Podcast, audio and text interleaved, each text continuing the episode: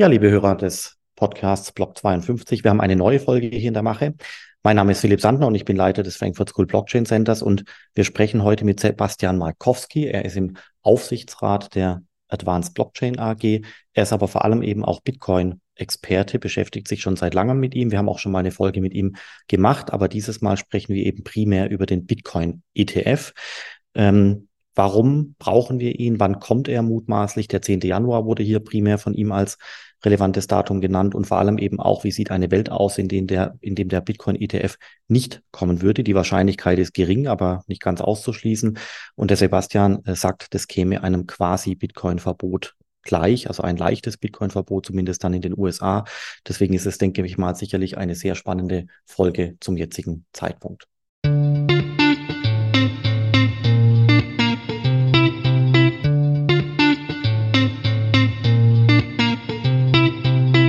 Ja, lieber Sebastian, ich freue mich, dass wir hier sprechen können. Wir hatten ja hier in dem Podcast schon mal das Vergnügen. Jetzt dazu die Folge zwei. Wir möchten auch primär über den Bitcoin reden, aber vielleicht stellst du dich an der Stelle einfach noch mal kurz selber vor. Danke, Philipp. Gerne. Äh, freue mich hier zu sein. Ähm, ja, ich bin Sebastian Markowski.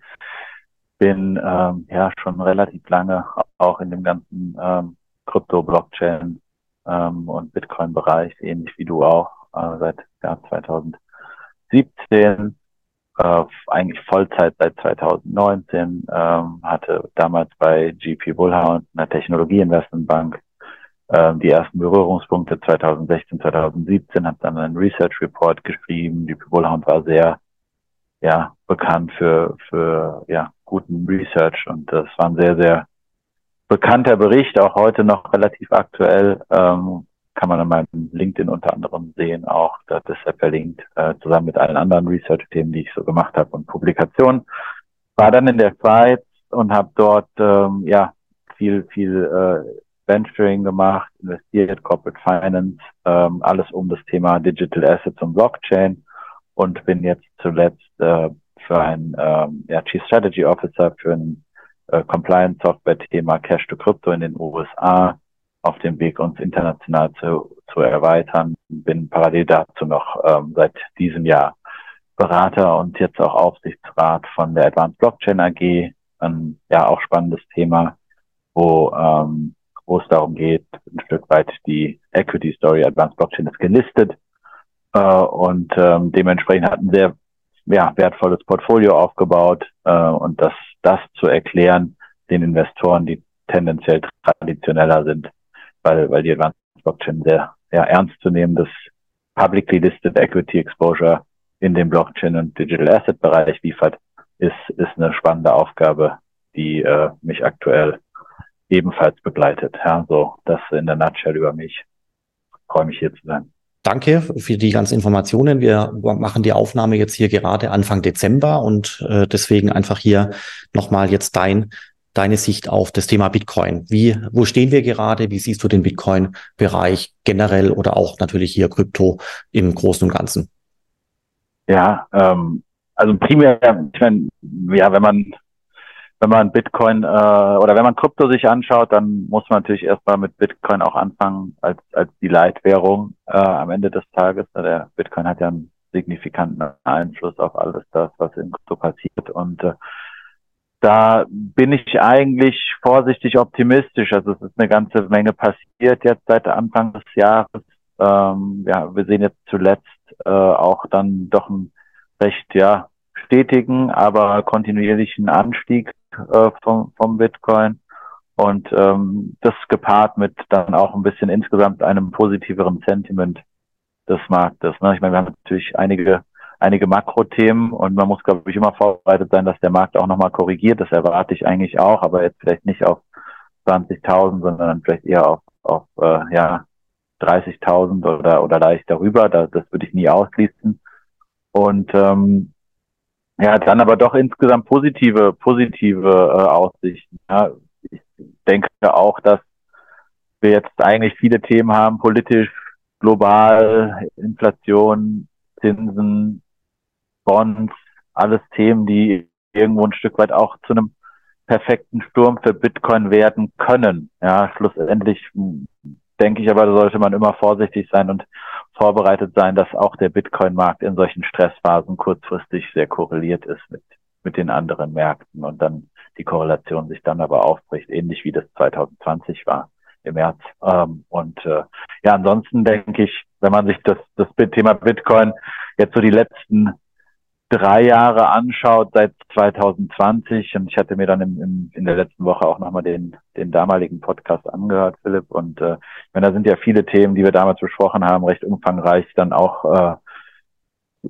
eingetreten. Ja, das war, ich war überrascht, es war relativ lange und recht viele Informationen, aber aber äh, war dann war dann sehr sehr erfreut darüber, wie, wie wie tief dann doch da unser unser Ausblick auf den Markt war und äh, wie wir doch an vielen Stellen dann richtig lagen und da sind wir jetzt eine ganze Menge weiter. Ich glaube, was damals dann passiert ist, die, ist die großen Asset Manager mit dem Push von MicroStrategy haben sich mit dem Thema technisch beschäftigt und Bitcoin wurde auf technischer Seite relativ weitgehend äh, de-risked.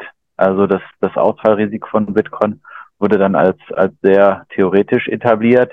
Jetzt hatten wir in den letzten ein bis zwei Jahren die rechtliche Seite, also Bitcoin ist in den USA vor, vor allem durch die CFTC beispielsweise als äh, Rohstoff definiert. Ne, da ist ja die, der amerikanische Regulator ähm, be bezüglich Bitcoin sehr ja, positiv und hat das eigentlich ziemlich, ziemlich deutlich gemacht, wie, wie Bitcoin einzuschätzen ist.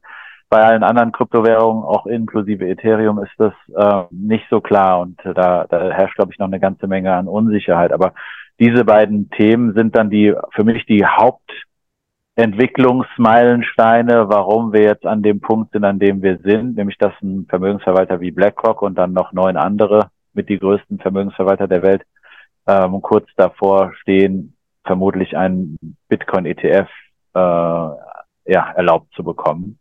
Und äh, das hat historisch, wenn man sich das anschaut, für Silber oder Gold, ein Spot-ETF hat, hat doch immer sehr ja, massiven Einfluss auf Märkte bekommen. Und äh, da dann die erste das erste Mal die Möglichkeit, dass ähm, ja, Mutual Funds, traditionelle Asset Manager, ähm, die ein Mandat haben und ausschließlich in Public Equity investieren können, dass die dann eben Bitcoin Exposure erwerben können, ist was, was doch auf der Nachfrageseite wahrscheinlich einen sehr, sehr erheblichen Effekt haben wird. Von daher insgesamt relativ gute Aussichten aus meiner Sicht. Ähm, gewisse Vorsicht ist zu wahren kurzfristig, dann aber auch um den Zeitpunkt des ETF-Approvals rum. Ich glaube, da wird es nicht nur nach oben gehen, da darf man dann keine Panik bekommen, aber langfristig natürlich äh, dann, ja, könnte es vermutlich nicht viel ja, positiver sein, weil das ähm, ja, Kapital, was da erwartungsgemäß auch bei weil sie nicht einem halben Prozent oder einem Prozent von den Assets under Management in Bitcoin fließen würde, theoretisch ist, sehr, sehr massiv. Mhm. Wann exakt rechnest du mit dem Bitcoin ETF oder andersrum gefragt, wie oft, äh, wie, wie wahrscheinlich erachtest du es, dass der Bitcoin ETF vielleicht doch nicht kommt? Das ist eine gute Frage. Also, ich meine, das Einzige, worauf man jetzt zurückgreifen kann, ist die, der Track Record von, von BlackRock in erster Instanz. Ich glaube, das ist das äh, ETF, auf das auch die meisten Investoren schauen. Ich glaube, BlackRock hat eine, ich glaube, 375 ETF-Anträge gestellt und äh, davon bis auf einen wurden wurden alle alle stattgegeben. Das heißt, äh, das, da, da muss man eigentlich schon davon ausgehen, dass das auch wieder so passiert. Ähm, ich glaube, wir haben jetzt eine ganze Menge an Themen gesehen, die äh, vermuten lassen, dass die Strategie von, von vom amerikanischen Regulator primär darauf abzielt, die, die Dose so weit die Straße runterzutreten, wie es möglich ist. Und äh, da gehen die Argumente, aber auch die Zeit langsam aus. Also ich glaube, wir haben das Ende der Straße jetzt erreicht. Ähm, da, ich würde nicht ausschließen, dass es sicher nochmal irgendwo ein, äh, ja, ein Versuch gibt, das, das Thema nochmal etwas rauszuzögern, aber viel ist da viele Möglichkeiten gibt es da aus meiner Sicht nicht mehr. Das müsste dann schon sehr drastisch sein äh, und das würde dann wahrscheinlich wirklich auch in so einem, ja, vielleicht vergleichbar mit einem mit einem Verbot von Bitcoin äh, aufgefasst werden und äh, wie wie Verbote von Bitcoin in anderen Ländern äh, verlaufen sind, das das das wissen wir ja, wenn man sich äh, Nigeria anschaut oder andere. Das hat häufig dann äh, den, den gegenteiligen Effekt gehabt. Also so mit sowas würde ich das gleichsetzen, wenn da nicht in den nächsten Monaten dann dieses Bitcoin ETF ähm, ja stattgegeben wird, beziehungsweise nicht mit sehr, sehr guten und sauberen Argumenten abgelehnt wird. Aber diese Argumente, die sind eigentlich alle ausgetauscht und da, da gibt es keine Argumente, warum es, warum es abgelehnt werden könnte. Von daher halte ich es das für heißt, sehr also die nächsten Deadlines sind ja im Januar und im April bei dem Bitcoin ETF. Das bedeutet, wenn du, wenn die SEC sich dagegen entscheidet, zu diesen beiden Zeitpunkten die ETFs zu genehmigen, dann würdest du nicht sagen, dass es keine Ahnung, nochmal verschoben wird, so liebe Firmen, bitte nochmal auf Null, bitte nochmal neue Anträge einreichen und ähnliches, sondern du würdest daraus ableiten, dass der Bitcoin eigentlich politisch nicht gewollt wird und äh, dementsprechend alle Kanäle da rein ähm, ja gut verstopft werden ja. sozusagen oder oder wie würdest du es formulieren? Ja, also ich glaube, ich glaube der 10. Januar ist äh, einer der Termine. Ähm, ich war heute witzigerweise bei einem Event von CoinShares. Äh, heute Morgen haben wir viel über das Thema gesprochen ähm, und unter anderem auch darüber. Also ich denke, dass äh, also 10. Januar ist, glaube ich, der der der Moment, in dem äh, das ETF approved werden muss, müsste äh, und dann vergehen aber nochmal ja, vom 10. Januar bis wahrscheinlich irgendwie Mitte, Ende Februar, bis, bis dann das ETF wirklich äh, gelistet wird. Ähm, das, das ist aus meiner Sicht schon der Zeitraum, auf den man sich ähm, konzentrieren soll. Der, der April-Zeitraum ist mir gar nicht bekannt. Und dann gibt es ja noch einen anderen Effekt. Es gibt ja noch die, die ähm, gerichtliche Auseinandersetzung zwischen Grayscale und der SEC und da, da, das läuft ja parallel und da wurde ja jetzt auch ähm, festgestellt, dass eigentlich die Argumente, die die SEC angebracht hat, um äh, das Grayscale Spot ETF nicht zu erlauben, eigentlich nicht nicht gültig sind und äh, da letztendlich Grayscale viele Jahre davon ungerechtfertigt davon abgehalten wurde, ähm, ein ein Spot Bitcoin Spot ETF oder ihr den Grayscale Trust in einen Bitcoin Spot ETF zu zu wandeln. Ähm, von daher ist es nicht nur das ETF, sondern es ist parallel auch eben noch die die Klage von Grayscale, wo äh, die SEC ein, die Möglichkeit hatte, äh, dem ja, mittel, mittelfristigen Ergebnis zu widersprechen und diese Frist ist verstrichen. Das heißt, da gibt es sicherlich auch noch weitere Möglichkeiten, das zu verzögern, aber da werden die Argumente schon schon sehr dünn und ich, ich glaube, dann dann ja kann man sich auch immer schlechter dem dem äh, Verdacht entziehen, dass man da ein Stück weit willkürlich handelt. Ja? Und und dafür hat sich aus meiner Sicht die, der amerikanische Regulator, was das Thema Bitcoin angeht, sehr positiv aufgestellt. Also da, da ist ja Amerika weiter als, als viele hier, ähm, dass, dass eben Bitcoin wirklich als Rohstoff ähm, ja, etabliert ist. Und ähm, da gibt's nicht so viele Möglichkeiten. Hätte man gesagt, das ist eine unregistrierte äh, Aktie, dann wäre das einfacher gewesen ja, wie man das, äh, wie das bei Ethereum oder anderen Kryptowährungen im Raum steht. Das hat man jetzt ja auch zuletzt gesehen äh, in dem in der Anklageschrift gegen Coinbase, welche welche Coins da als äh, un, un, unregistered Securities betrachtet werden von der SEC. Und da ist ja Bitcoin immer aus. Ich glaube, da da sind die Möglichkeiten jetzt erschöpft. Ich weiß nicht, wer dann da den Fehler gemacht hat und äh, die die Türe aufgemacht hat, die man jetzt nicht mehr zukriegt. Aber äh, jetzt ist man, glaube ich, an einem Punkt, wo das ähm, ja eigentlich nur, nur unter, unter massivem Reputationsverlust aufzuhalten ist. Hm. Das bedeutet, du rechnest mit einer äh, Genehmigung, möchtest aber natürlich ein, äh, eine Nichtgenehmigung nicht komplett ausschließen, klar, und würdest aber eine Nichtgenehmigung dann fast schon als Bitcoin-Verbot interpretieren. Genau, nicht, nicht faktisches Verbot, aber ich glaube, der, der Effekt oder der Aufschrei, der, der, der darauf folgen würde, der ist mit dem Aufschrei, mit einem Aufschrei zu vergleichen, der äh, in Form von, von, einem, von einem softeren Verbot wahrscheinlich passieren würde. Aber was würde denn dann passieren? Weil zeitgleich ähm, haben wir ja in Deutschland zum Beispiel die Firma DWS, äh, die ein ähnliches Produkt starten wird. Ähm, dann haben wir Entwicklungen in Brasilien und Türkei und überall werden Infrastrukturen gebaut. Wir haben es ja auch hier in Deutschland gesehen, gell, mit den Kryptoverwahrlizenzen, die ja. äh, die Commerzbank, die DZ Bank bekommen hat. Dann die Deutsche Börse möchte einsteigen in den äh, Kryptowährungshandel und, und, und, und, und.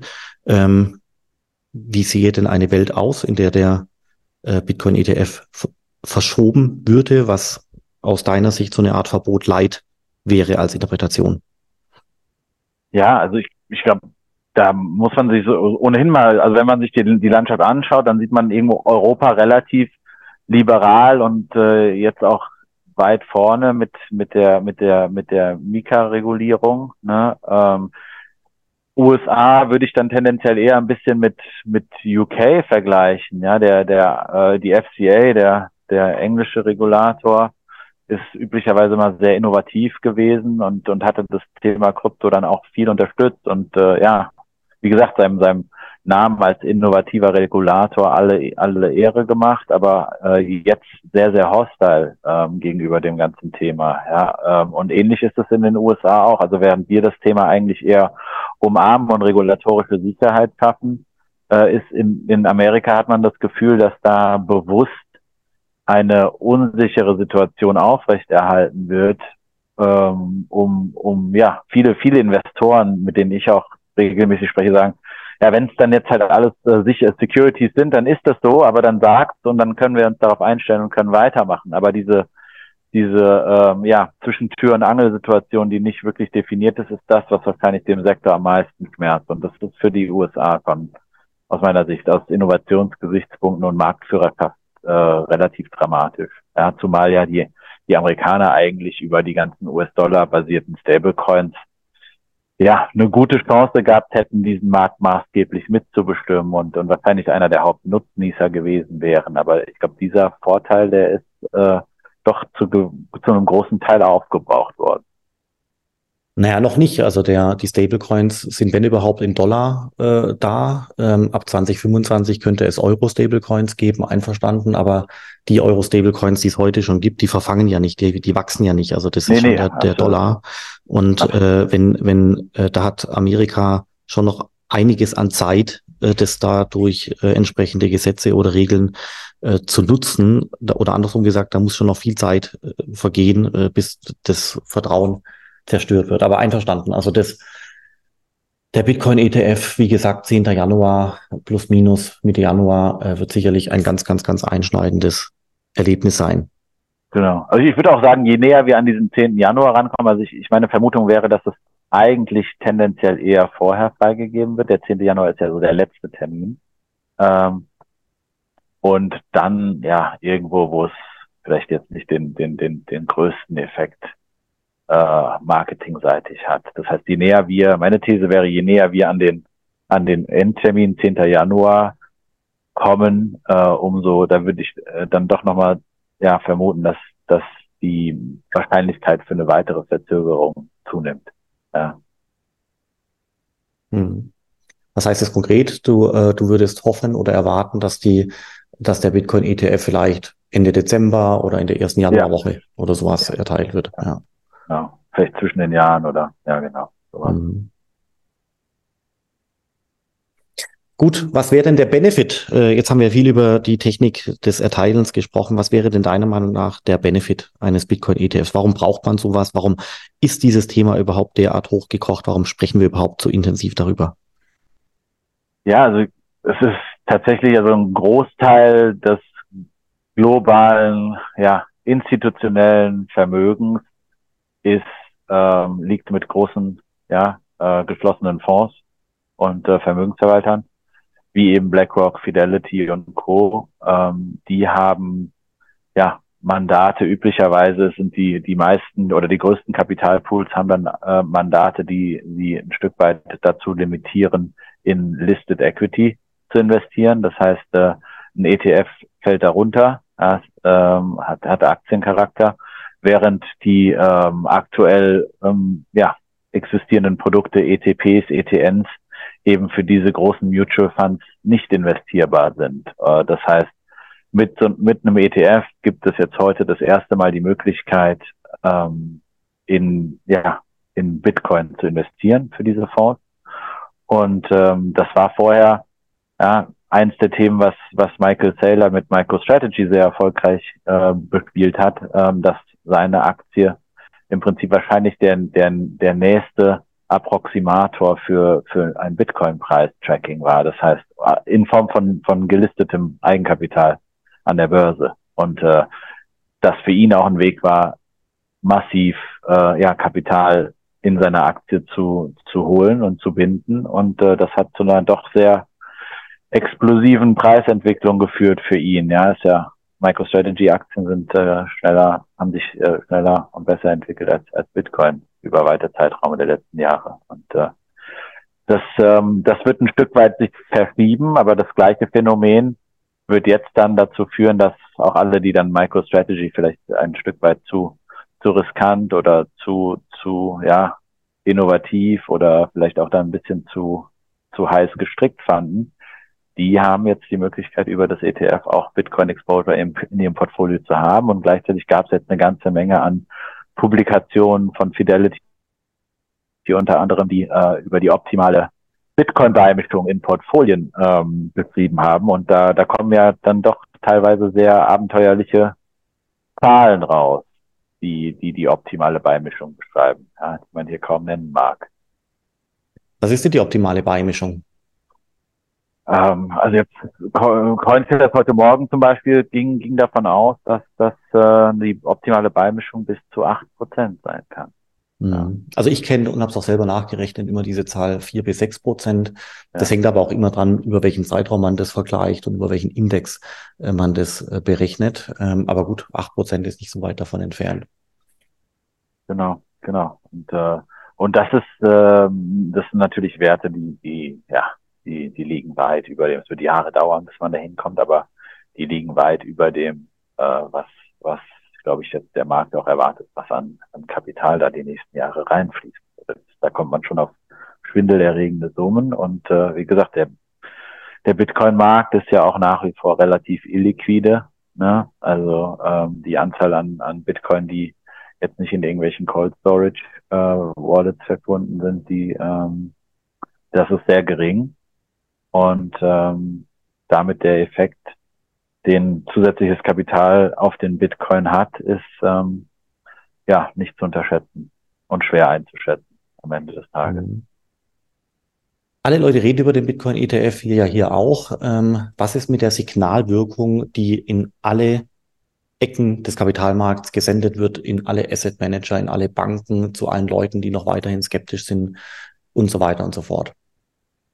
Ja, also ich glaube, ähm, dass es auch da relativ massiv sein wird, weil wir kommen von einer Situation, in der, äh, ja, wenn man seinen, seinen ähm, Banker angesprochen hat, dann hat er gesagt, ähm, ja, haben wir nicht. Also wenn man ihn gefragt hat, äh, was ist denn mit Bitcoin, sollte ich Bitcoin kaufen, hat er gesagt, bieten wir nicht an, darf ich aber auch nichts zu sagen. Ne, das war so die, die Antwort, die man da bekommen hat. Die kriegt man auch sicherlich heute noch. Das liegt aber an anderen Themen. Aber äh, wenn jetzt ein BlackRock und Fidelity und, und Co. anfangen, ähm, Bitcoin-ETFs als Produkt mit aufzunehmen, dann gibt es zwei Möglichkeiten, das Produkt zu vermarkten. Das eine ist in äh, den, ja, den Sales Engine dieser Riesen zu nutzen. Das werden sie tun. Das heißt, in jeder Kundensituation wird vermutlich ähm, das Thema ja, richtige Portfolio-Beimischung von, von einem Bitcoin-ETF diskutiert werden. Das äh, war vorher nicht der Fall. Das wird schon einen immensen Effekt haben. Und das andere wird äh, sein, dass ETFs ja per se recht undifferenzierte Produkte sind. Das heißt, die unterscheiden sich nicht. Und äh, das Einzige, was dann dazu führt, dass man das eine über das andere kauft, ist eine gute Marketingkampagne. Das heißt, wir werden wahrscheinlich doch sehr massiv einen Marketing-Spend sehen in den nächsten Monaten und dann Jahren. Und das wird für den, was den Mainstream-Investor angeht, wird das wahrscheinlich schon eigentlich fast alles verändern. Ähm, das heißt, ich sehe das ein bisschen so wie damals Spotify als Apple Music in den Streaming-Markt eingestiegen ist und, und viele Leute den das als ja Sargnagel für Spotify gesehen haben. Und das Gegenteil war eigentlich der Fall. Der Markt wurde durch den Eintritt von Apple Music legitimiert. Spotify konnte auf dem Rücken von diesem Ereignis äh, signifikantes Kapital einsammeln und äh, sein Geschäft wachsen und ist zu einem der wertvollsten Technologieunternehmen der Welt geworden. Was ähnliches sehe ich hier auch, dass das BlackRock tatsächlich diesen Bitcoin-Markt legitimieren wird über Marketing, über Kundengespräche und über, über, ja, die Tatsache, dass, dass das eben jetzt ein Produkt ist, was angeboten wird. Und das sich doch dann recht schnell auch äh, entsprechend auf den auf den ja Privatanleger, Retailmarkt etc. überträgt und wahrscheinlich auch viele andere Marktteilnehmer äh, nochmal neu dazu bringt, sich Gedanken zu machen, wie Treasury Management aussehen könnte. Ja, ich denke, das würde jetzt auch ein, was sein, was über Jahre passiert. Also gefühlt waren wir 2020 näher an der Diskussion, ob Corporates Bitcoin halten sollten im Zuge von, von dieser Michael Saylor Debatte und der Konferenz, die er damals veranstaltet hat. Aber ich glaube, dass auch das Thema wieder kommt. Ja, ähm, gerade in dem momentanen Umfeld, in dem wir uns bewegen. Also das sind alles Themen, die ich, die, glaube ich, in ihrer Wirkung auf ja, den, den, den Endkunden nicht, nicht zu überschätzen sind. Ja. Lass uns vielleicht zum Abschluss noch ein bisschen über das Thema Global Macro sprechen, wie das so schön heißt. Du hast quasi, quasi zwischen den Zeilen eben schon angedeutet. Ähm, wie siehst du da die Lage im Hinblick auf Inflation, Verschuldung und ähnliches und wie hängt das potenziell mit dem Bitcoin zusammen? Ja, also ich glaube, dass wir das Ende der, der Inflation ja noch lange nicht erreicht haben. Also ich glaube, die Inflation wird bleiben. Ähm, ja, grundsätzlich geht man jetzt, glaube ich, davon aus, dass es im, im nächsten Jahr primär Zinssenkungen geben wird. Das ist dann, spricht dann aber wieder für eine, für eine weitere Geldmengenausweitung und dann wiederum für eine Inflation. Ja, äh, ich, äh, das mag dann vielleicht gut sein für den, für den, für den Markt und für die Unternehmen, ähm, aber, aber eben nicht für die Inflation. Also man ist nach wie vor in dieser Zwickmühle, wo äh, Zinsen anziehen, führt zu den Verwerfungen am Anleihemarkt. Ne, da sind wir, ja, bleibt Japan und China zu nennen, das, was äh, einem durchaus Sorgen bereiten kann. Ähm, wenn man jetzt, äh, oder dann aber auch in den USA diverse Banken, die einfach durch die starken Rate Hikes in die, in die Bredouille gekommen sind. Ähm, wenn man aber die Zinsen ja entsprechend in die andere Richtung bewegt, dann, dann, dann hält man letztendlich die Inflation am Leben. Und wie gesagt, da glaube ich, dass wir noch nicht das Ende der Fahnenstange erreicht haben, sondern vielmehr jetzt dann auch über notwendige ähm, ja, Gehaltserhöhungen und äh, dann ja zunehmend stärkere Beschäftigung und Auslastung, was schlussendlich einer der wesentlichen Faktoren auch für, für weitere Inflation ist. Ähm, da da, da wird, begibt man sich in sehr, ja, sehr unruhiges Fahrwasser aus meiner Sicht. Mhm. Ja, plus An welchem Zeitpunkt, haben, ja. Sebastian? Weil jetzt hier momentan im Dezember ist ja die äh, Inflation jetzt zunächst mal zurückgegangen. Ja, ja, stimmt. Äh, aber sehr viel getrieben durch dann auch wieder ja, die Ukraine-Situation und äh, Embargos mit Russland etc. Also das, das, das was da an, an ja, niedriger Inflation äh, ausgewiesen wird, sind doch auf, in weiter, auf breiter Front eigentlich Preisrückgänge bei, bei äh, Energie. Und äh, ich vermute schon, dass das auch ein paar Monate so weitergehen wird jetzt über den, über den Jahreswechsel. Ähm, aber ich, ja, wenn man jetzt so, ich würde sagen, Q, Q1, Q2, äh, wenn wir, wenn alle wieder ein Stück weit durchatmen und sagen, oh, sind wir doch ganz gut durchgekommen. Ich glaube, das ist ein Zeitpunkt, wo, wo es dann vielleicht auch ähm, auf der Inflationsseite wieder kommt. Also nicht, nicht sehr weit in der Zukunft. Ich glaube, dass wir jetzt eher so eine Inflationspause haben. Und äh, ja, was jetzt so das ganze Thema Strom angeht und und die, die, die Situation der Bundesregierung jetzt speziell für Deutschland mit Strompreisbremse und allem drum und dran, ähm, ja, da, da wird das Leben für, für die Menschen wahrscheinlich ähm, ja, teurer, teurer mhm. als ihnen lieb ist, auch kurzfristig. Sehr schön. Was würdest du noch äh, sagen, was im Jahr 2024 passiert? Den Bitcoin hatten wir schon, Global Macro hatten wir schon. Gibt es noch weitere Dinge, zum Beispiel das Hafening oder äh, noch andere Dinge, die du nennenswert findest? Ja, absolut. Also das, das Halving ist natürlich ähm, eins der Hauptevents äh, für das Jahr 2024. Hat ja üblicherweise schon in der Vergangenheit bei einem ja, gleichbleibenden, äh, bei einer gleichbleibenden Nachfrage und einem halbierten Angebot meiner, meiner, also Bitcoin-Schürfer sind ja die, die Hauptverkäufer von, von Bitcoin äh, und, und üben eigentlich den, den größten Verkaufsdruck aus auf die, auf, auf die Währung. Äh, und wenn die eben weniger Bitcoin bekommen, ungefähr die Hälfte, dann ähm, reagiert der Markt üblicherweise mit Preissteigerungen. Äh, jetzt haben wir den, den Fall, dass ja in einem wahrscheinlich nie dagewesenen Ausmaß sich die Nachfrageseite erwartungsgemäß also unter der Annahme, dass das ETF kommt äh, und, und, und weitere positive institutionelle Entwicklungen sich ergeben, dass die Nachfrageseite massiv ansteigen sollte. Äh, und wenn das auf eine ja, reduzierte, auf ein reduziertes Angebot trifft, dann ähm, kann es mitunter recht explosiv werden, ähm, im, im dann vermutlich positiven Sinne preislicher Art.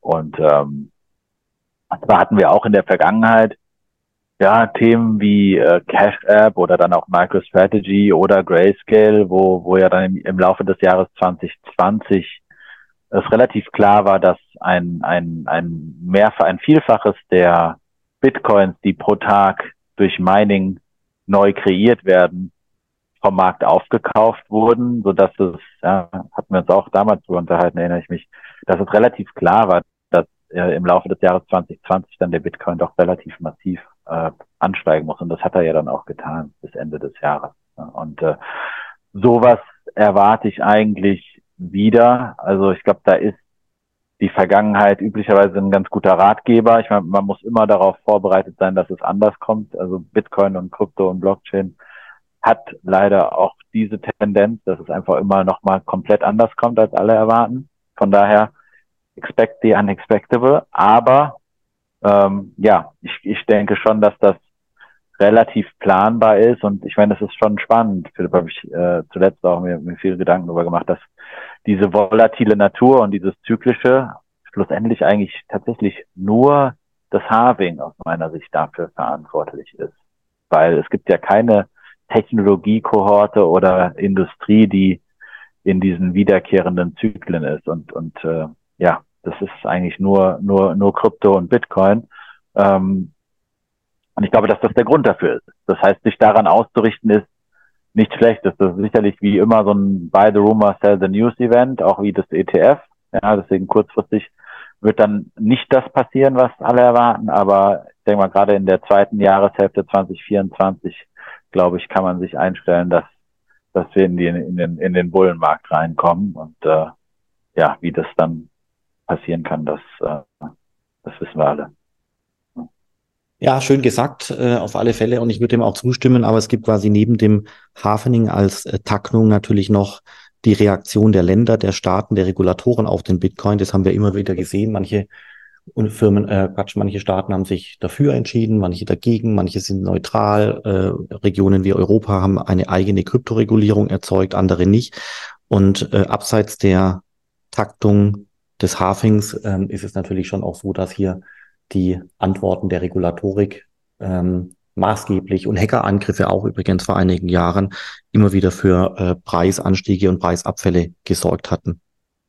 Stimmt, stimmt. Ja, da auch. Also viele Länder, wir sind recht viel in Südamerika unterwegs, also da gibt es doch einige Länder, die, äh, die sich sehr intensiv Gedanken machen um, um das Thema Bitcoin, also jetzt zuletzt Argentinien, ne, aber auch Länder wie ähm, Kolumbien, eins der sicher aufstrebenden Länder, was Digital Assets angeht, am schnellsten wachsend, aber auch Brasilien äh, und Mexiko, die äh, sich verstärkt mit dem, mit dem Thema beschäftigen. Also da, da, auch da wird es wahrscheinlich in 2024 das ein oder andere äh, die ein oder andere Überraschung oder das ein oder andere Announcement geben. Ich habe jetzt gerade gelesen, kann es nicht verifizieren oder, oder falsifizieren, aber dass Surinam äh, auch äh, darüber nachdenkt, Bitcoin zum Legal Tender zu machen. Ähm, da da wird es jetzt, glaube ich, im Laufe des Jahres, äh, also des nächsten Jahres, dann ähm, weitere Länder geben, die El Salvador an der Stelle folgen. Ja, das äh, ist nicht auszuschließen. Sehr schön. Das heißt, es wird auf alle Fälle spannend und äh, sicherlich besonders spannend wird es ähm, noch im Januar oder zwischen den Jahren zum Thema äh, Bitcoin ETF. Ich persönlich bin ja auch der Meinung, dass der kommt, ähm, aber du hast vollkommen recht, würde er nicht kommen, dann ist es tatsächlich äh, als quasi Inter Verbot zu interpretieren. Das ist schon richtig, man möchte gar nicht dran denken, was dann passiert. Gut, ja. dann wünsche ich dir einen wunderschönen Tag und den Hörern da draußen auch. Danke, Philipp. Bis zum nächsten Mal.